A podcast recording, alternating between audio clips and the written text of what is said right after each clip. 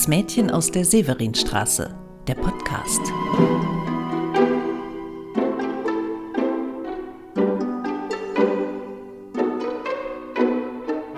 Hallo, ich bin Annette Wieners und ich bin die Autorin des Romans Das Mädchen aus der Severinstraße. Das Buch handelt von einer jungen Frau aus der Kölner Südstadt, die 1937 als Fotomodell entdeckt wird. Und zwar soll sie das neue, frische Gesicht der Nazi-Propaganda werden. Als sie sich dagegen wehrt, wird es ziemlich gefährlich für sie. Der Roman lehnt sich an wahre Begebenheiten an, auch an meine eigene Familiengeschichte. Und es geht auch um den Umgang, den bestimmte Firmen heute noch mit ihrer Vergangenheit haben oder eben auch überhaupt nicht haben wollen. Bei meiner Recherche habe ich jedenfalls ziemlich gestaunt, obwohl ich ja auch als Journalistin schon viel gesehen und gehört habe. Ich war erschrocken, ich hatte richtig Albträume. Natürlich habe ich mich auch zwischendurch amüsiert. Und vor allem habe ich begriffen, dass ich über diese schöne, locker flockige Stadt am Rhein, nämlich Köln, viel zu wenig wusste. Und über all das will ich in dem Podcast reden. Warum Magda Goebbels in Paris Knöpfe klaute warum es sich lohnen könnte, in einer bestimmten Gegend in der Nähe von Köln heute noch nach Gold zu graben. All das klären wir in diesem Podcast im Laufe der Episoden. Und ich will natürlich auch einen Einblick in den Roman selbst geben. Und darum geht es heute los mit einer Hörprobe, die könnt ihr als Geschenk zwischen eure Ohren nehmen. Das Mädchen aus der Severinstraße, der Podcast, Episode 1, Kapitel 1.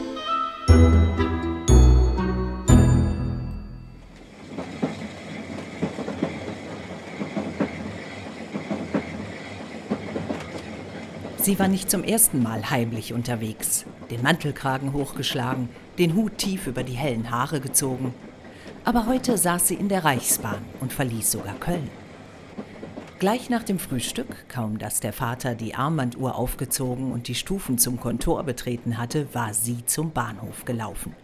Nicht ohne nachzudenken. Sie war mit den polierten Schuhen über jede Pfütze gesprungen und hatte das Billett fest in der Hand gehalten aber erst als sie im Abteil saß und der Schaffner sie ansprach, konnte sie hochsehen.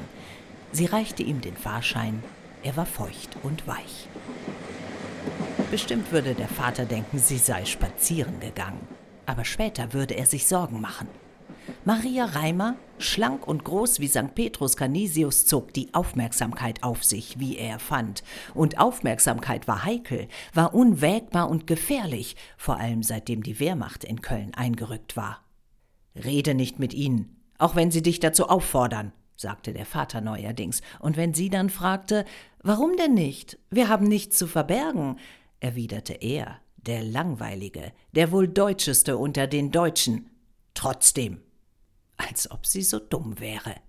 Und als ob sie überhaupt auf die Idee käme, mit Soldaten zu reden, die sich von der gesamten Stadt feiern ließen, ohne dass klar wurde, wofür. Nein, Sie, Maria, 17 Jahre alt, wusste selbst, was gut für sie war. Abends zum Beispiel, wenn der Vater zu seinem Debattierclub aufbrach, blieb sie nicht auf der Chaiselongue liegen, sondern schlich aus der Wohnung die Gassen hinunter zum Rhein.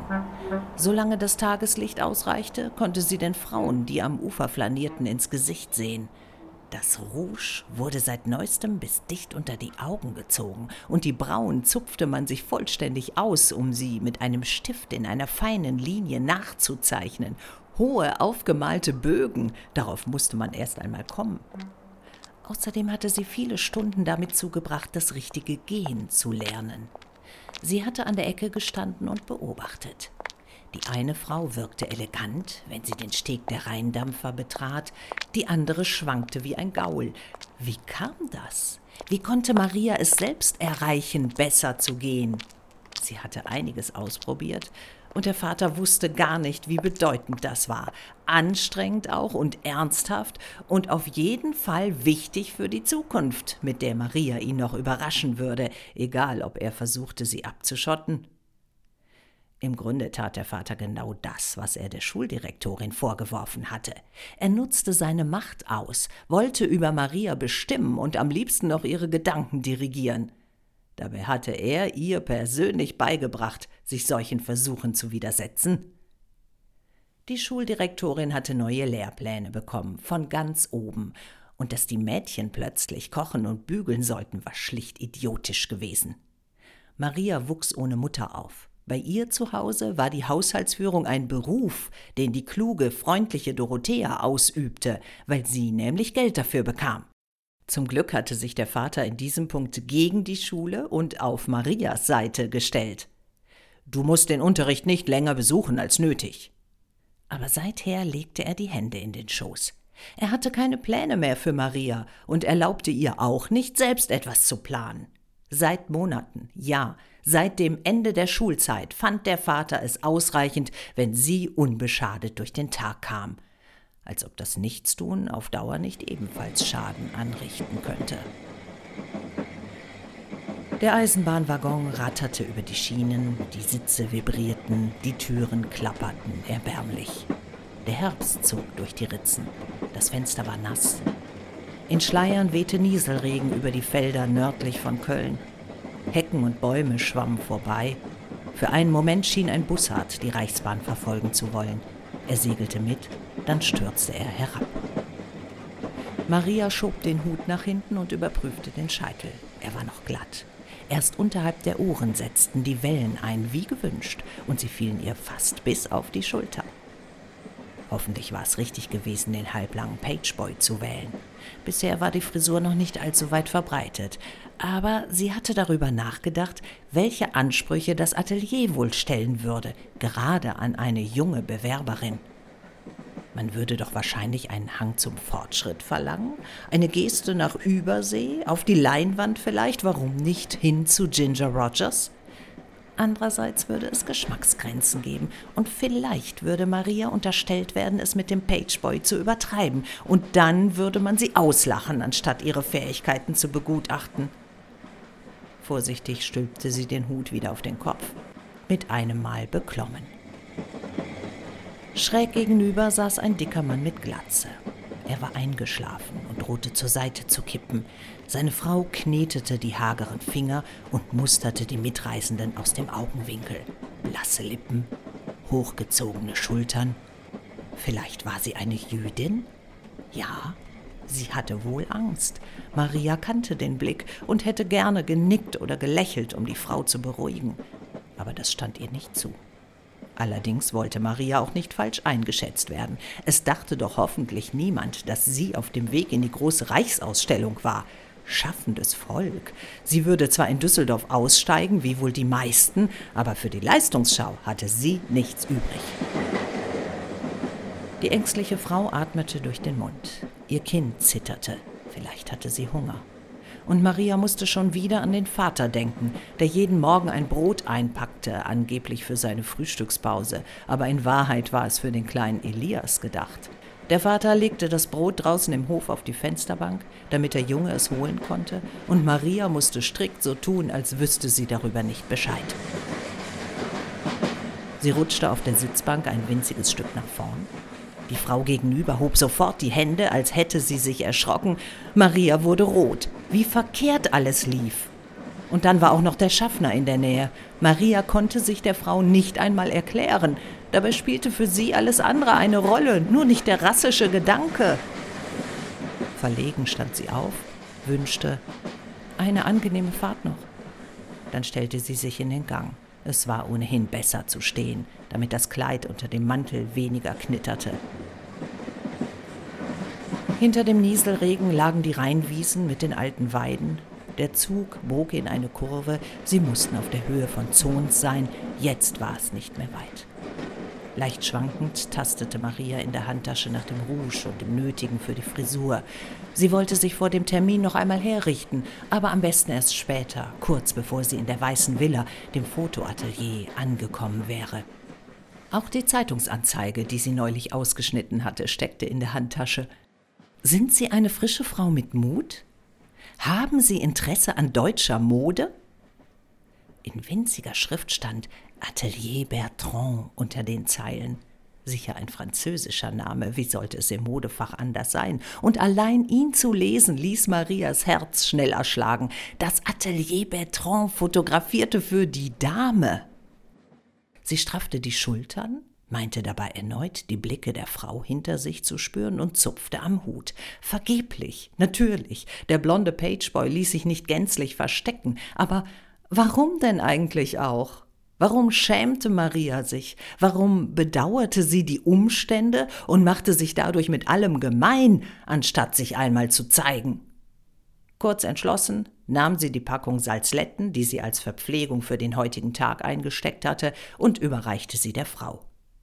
Für unterwegs. Es durfte jeder sehen und hören. Der dicke Mann wachte auf. Die Frau schüttelte entgeistert den Kopf. Aber jetzt gab es keinen Weg zurück. Maria stand da, den Arm gestreckt wie aus Kruppstahl und brachte unter den Blicken der Leute keine weitere Silbe hervor. Bis die Frau ihr endlich ganz langsam die Salzletten abnahm und Danke flüsterte. Maria erwiderte Bitte und floh in ein anderes Abteil. War es denn ihre Schuld? Sie nahm ein Taschentuch und rieb über die Schuhe, damit sie wieder so glänzten wie am Morgen.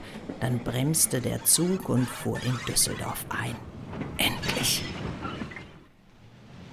Der Bahnhof war voll. Maria musste drängeln, und kaum dass sie nach draußen trat, wehte ihr Regen ins Gesicht. Sie blieb im Schutz der Backsteinfassade stehen, um den Uhrenturm zu suchen. Düster und triefend ragte er auf, die Zeiger glänzten. Was? So spät war es schon? Den Mantelkragen noch höher gestellt, so dass er an den Hut stieß, lief sie los, auf den Ballen, um die Absätze zu schonen. Der Wilhelmplatz stand unter Wasser, aber bis zur Königsallee war es zum Glück nicht weit, und immer wieder gab es auch trockene Passagen, wo Markisen oder Balkone über das Trottoir ragten. Allerdings waren die Kreuzungen überfüllt und Maria musste mehrmals warten, Längs und quer liefen die Menschen. Manche sprachen Italienisch, Französisch oder Englisch und auch viele Automobile, die vorbeirührten, schienen aus dem Ausland angereist zu sein. Schaffendes Volk. Überall hingen Plakate. Kurz vor dem Schlageter Platz stritt sich ein Paar in einer unbekannten Sprache. Der Mann schimpfte und fuchtelte mit den Armen. Maria wich ihm aus und ganz unerwartet wurde ihr dabei leicht zumute. Jeder suchte sich eine eigene Art durchs Leben zu kommen. Also war vielleicht alles gar nicht so schlimm? Erst recht konnte es nicht schlimm sein, wenn man wie sie selbst nur stille Pläne verfolgte und nicht schimpfte und nichts brauchte. Maria brauchte lediglich Verstand und Begabung, gutes Licht und etwas Chemie. Und sie brauchte jemanden, der im richtigen Moment auf den Auslöser drückte.